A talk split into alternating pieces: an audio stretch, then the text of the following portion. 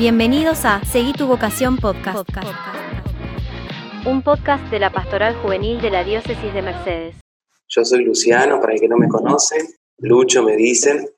Cuando uno habla de vocación o cuando me piden hablar de mi testimonio, uno empieza siempre a, a mirar la vida hacia atrás, como buen viejo que me voy poniendo, y no es que uno se dé cuenta en el preciso momento que van sucediendo las cosas.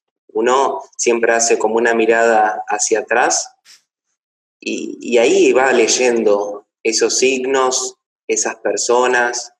Entonces uno va recordando y dice, ah, bueno, ¿no será que Dios puso a esta persona por tal motivo? ¿No será que Dios en aquel momento me quería decir algo?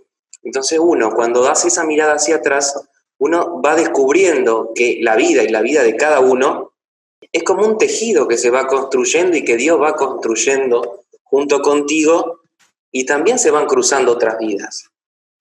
Entonces, así es como, la, como la, el desarrollo de, de, de, cada, de cada vida se van entretejiendo y después a lo largo de la vida es un gran telar, es un gran telar que se va construyendo con, con las cosas buenas, malas de la vida y Dios siempre va sacando provecho de ello. Por eso a veces cuando uno habla de vocación, pa, dice, ah, mm, por lo menos en la iglesia, cuando se habla de vocación, pues solamente para ser cura o monja. Y monja con, mucho, con mucha suerte. Entonces, vocación significa llamado. Y esto quiero que leamos cada vida, y si lo podemos hacer cada uno de nosotros, leer nuestra vida como un llamado. No todos somos llamados, porque Dios nos llama a todos, no solo a algunos, nos llama a todos. Y cuando decimos todos es todos, desde el primero al último. Entonces mirar la vida como un llamado siempre nos tiende hacia el futuro, nos invita a alzar la mirada y mirar hacia más allá. El Papa dijo que Dios siempre propone nunca se impone. Y creo que eso es algo, es como el eje de toda vida. Y cuando uno mira nuestra vida, o yo la miro, siempre Dios propuso, nunca impuso. Entonces Dios no impone.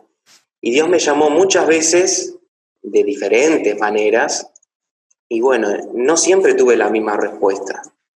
Entonces, la primera pregunta más o menos como para, ¿cómo fui descubriendo mi vocación? Bueno, la fui descubriendo andando, caminando. Nadie tiene experiencia que Dios lo llame más allá de los evangelios, de las historias de vida de personas creyentes que han respondido. Entonces, y no es que una sea igual que la otra, siempre hay una originalidad de Dios en cada llamado. Entonces, ¿cómo fui descubriendo mi vocación? Y bueno, pasé por muchos momentos. A veces el entorno se da más cuenta que uno mismo. Es como que siempre nos falta la doña Llenacoco de la parroquia que dice, aquel va a ser cura, aquel va a ser monja, y donde te agarre un poco con temor, salir disparando para el otro lado. Entonces, y bueno, a mí un poco que me pasó eso, como que todo el mundo se daba cuenta, pero el que no quería caer o el que no le caía la ficha era a mí. Entonces también Dios va hablando en esas cosas. Bueno, después pasa el momento, primero el momento me pasó como el momento de la negación. Luego es un llamado constante, ¿no? Que no se apaga, que permanece. Entonces eso también te da otra lectura de decir, bueno, acá algo está pasando. Una cosa es ser adolescente y uno se hace canchero, tiene muchos años, la vida es larga, y después que va pasando los años, y puedo decir, mmm, ¿le estaré sacando el jugo a la vida o no? ¿No será que aquello que yo sentía y que sigo sintiendo, mmm, Dios no me querrá decir algo? Entonces, bueno, cuando se va volviendo viejo, empieza, empieza a mirar la vida, no es que sea viejo, pero me considero re joven, pero uno cuando va pasando la vida, uno va descubriendo y va diciendo, o, mi vida le falta algo, le falta un gusto, y si Dios me pide otra cosa, ¿no será que con mi respuesta estoy privando a otros de Dios? Entonces, siempre es lo que yo decía al principio, Dios propone, nunca se impone. Y fue esa propuesta, imagínense que desde que yo sentí como ese llamado a algo más desde la adolescencia, hasta que realmente respondí, entre comillas, porque uno siempre la respuesta queda chica al lado del, del amor de Dios, pasaron 10 años, así que imagínense si Dios propondrá y nunca y no impone. Si hubiese impuesto, esos 10 años hubiesen sido otra cosa. Pero esa es la manera y la pedagogía de Dios. Entonces, eso, pasar primero un momento de la negación, otro momento de, bueno, un cierto temor, temor de Dios, y sí, y después viene después, cuando uno le dice a Dios, y bueno, Dios, pero vamos de a poco, porque no conozco, no conozco este llamado y más que me esté llamando para ser cura es algo muy raro. Es como cuando le conté a mis padres. Claro, ella la única vocación que ellos tenían era la, la vida del matrimonio. No conocían otra vocación en el sentido de la experiencia. Ellos habían hecho la experiencia solo del matrimonio y que le vinieran a decir que el hijo quería ser cura en una familia católica la uruguaya, si se quiere, y era como, era como medio raro, ¿no? Era como diciendo, mmm, te lavaron el cerebro. Entonces la, entonces la vida va pasando por distintos momentos. Yo siempre pensé que el cura venía de importación, tenía que ser extranjero, viejo, aburrido, y tenía que ser así, aburrido. Era como en mi mentalidad la imagen que era de cura. Y eso lo tuve que, lo tuve que romper porque ahora, gracias a Dios, tenemos a, a, curas jóvenes, pero en ese momento, en la mentalidad de un adolescente, de un joven, era lo que estaba. Entonces, bueno, ¿cómo romper eso que a veces influye más que los preconceptos, los prejuicios que uno se va armando, influye más que, que otras cosas? Entonces, responder a ese llamado es vivirlo con alegría, con transparencia hoy, demostrarle a la gente que sí, que ser cura es, hay que estar un poquito loco para ser. Para decirle que sí a Dios. Para decirle que sí a Dios ya hay que tener bastante, bastante valentía hoy día. Y no es que yo me considere valiente, me considero como que Dios le dio algunas herramientas como, como para poder responder en el tiempo que tenía que responder, ni antes ni después. Y nada, eso, lo, lo que yo quiero transmitir es eso, que que los curas no necesariamente tienen que venir de afuera, no necesariamente tienen que ser aburridos. A veces también quiero ir rompiendo con ese mismo prejuicio que yo tenía. Y algún mensaje, me pedían acá, algún mensaje, consejo, aliento para los jóvenes. Me siento como, me inflo acá. No soy quien para dar consejos, pero tanto para la vocación a la que sea, siempre cuando Dios nos invita a cosas grandes, siempre hay alguien que no le gusta mucho eso. Y yo creo que el maligno lo primero que hace es construirte miedos. Y nos podemos llenar de miedos y generalmente los miedos que van en contra de Dios siempre paralizan. Entonces, si algo puedo ayudar, es, es eso, de confiar.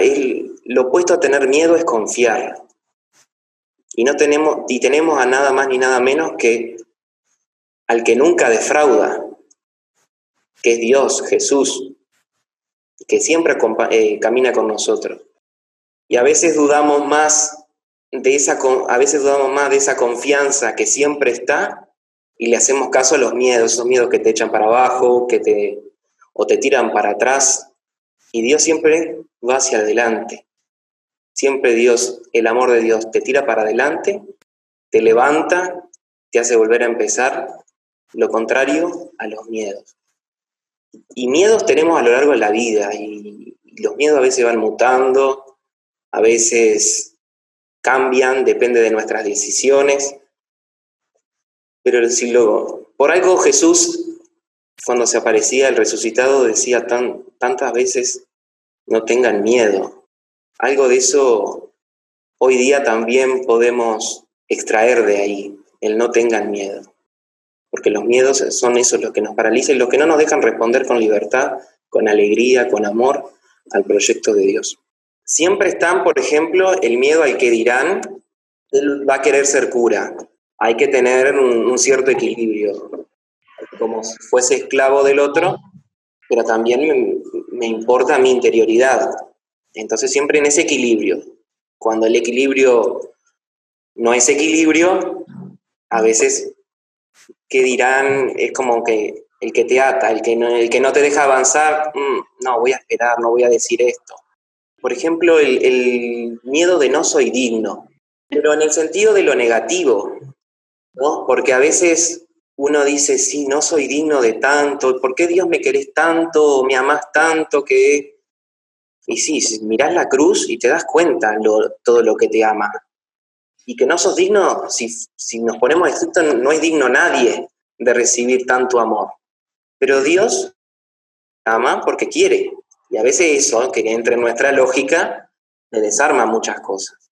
Entonces, ese miedo de, del no ser digno o de esto es mucho para mí, ah, pasa también es eso de que es el miedo en el sentido negativo, del que no te deja avanzar. Por eso decir, el miedo capaz que mira más tu pasado y te tira para abajo y Dios al revés, mira más el futuro y hacia adelante. Pasaron muchas cosas en mi vida y yo, y yo siempre le decía, bueno, si esperaste tanto, espera un poquito más. Hasta que el llamado seguía ardiendo y seguía llamando. Y llegó un momento que dije, y mira, si no, si no hago por lo menos la prueba, nunca lo voy a saber, porque de especulaciones puede haber miles, pero la realidad concreta es una sola llegar a ese momento y decir, bueno, Señor, no, no, puede ser que 10 años esté queriendo o no queriendo algo. Entonces uno se empieza a hacer, o Dios lo empieza a hacer más humilde y más dócil para decir, bueno, te abro la puerta de mi corazón, acepto esto que vos me estás llamando, bueno, pero que caminemos despacito, caminemos, anda mostrándome el camino. Entonces uno se abandona y también Dios lo, va moldeando en ese caminar. Yo creo que el gran sí se completa cuando uno se encuentra cara a cara con Jesús. Después, continuamente estamos discerniendo. Discernir la voz con mayúscula entre tantas vocecitas que nos propone el mundo. Seguí tu vocación podcast.